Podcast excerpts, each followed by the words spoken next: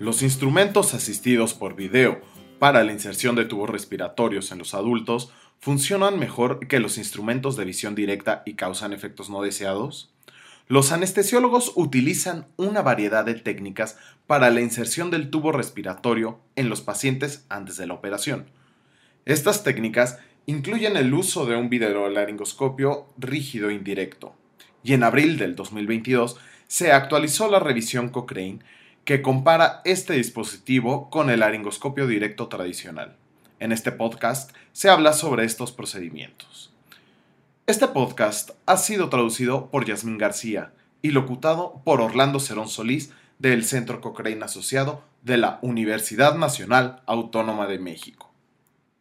En esta revisión se analizaron todos los estudios que compararon el videolaringoscopio con laringoscopio directo en adultos sometidos a intubación traqueal en cualquier ámbito.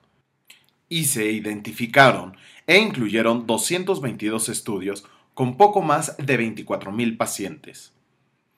La mayoría de los estudios tenían un alto riesgo de sesgo en al menos un dominio, principalmente debido a la imposibilidad de cegar a los que realizaban la intubación con respecto a la asignación del dispositivo. La revisión se centró en el fracaso a la intubación, la hipoxemia el primer intento exitoso y la intubación esofágica como desenlaces clave. También se analizó la calidad de la visualización de la glotis, el tiempo requerido para la intubación, la mortalidad y algunos otros desenlaces. Adicionalmente, se analizó la inserción del tubo de respiración por anestesiólogos experimentados y se incluyeron algunos estudios realizados en ámbitos prehospitalarios, servicios de urgencia o cuidados intensivos. Es de señalar que la experiencia de las personas que realizaban la inserción del tubo varió desde los novatos hasta médicos muy experimentados con las técnicas directas y de videolaringoscopía. Hubo bastante variedad en términos de combinación de habilidades. 21 estudios se realizaron fuera del quirófano y se utilizó una variedad de dispositivos.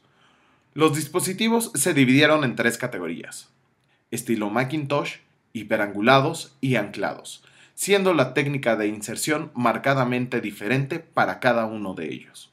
Por ejemplo, los videolaringoscopios hiperangulados tienen una punta con un ángulo más agudo que normalmente requiere el uso de un estilete preformado, mientras que los dispositivos anclados tienen una ranura lateral de trabajo a través de la cual se hace avanzar el tubo.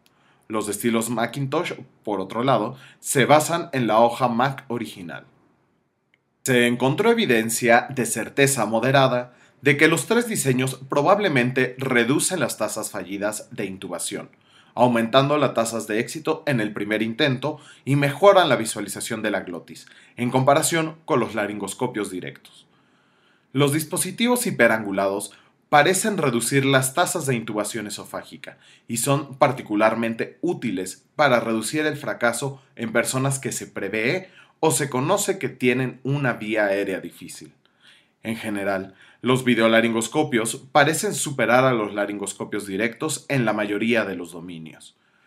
Si alguien que escucha este podcast quiere leer más sobre el tema, puede tener acceso a la revisión completa visitando la biblioteca Cochrane y realizando una búsqueda de videolaringoscopía versus laringoscopía directa en adultos.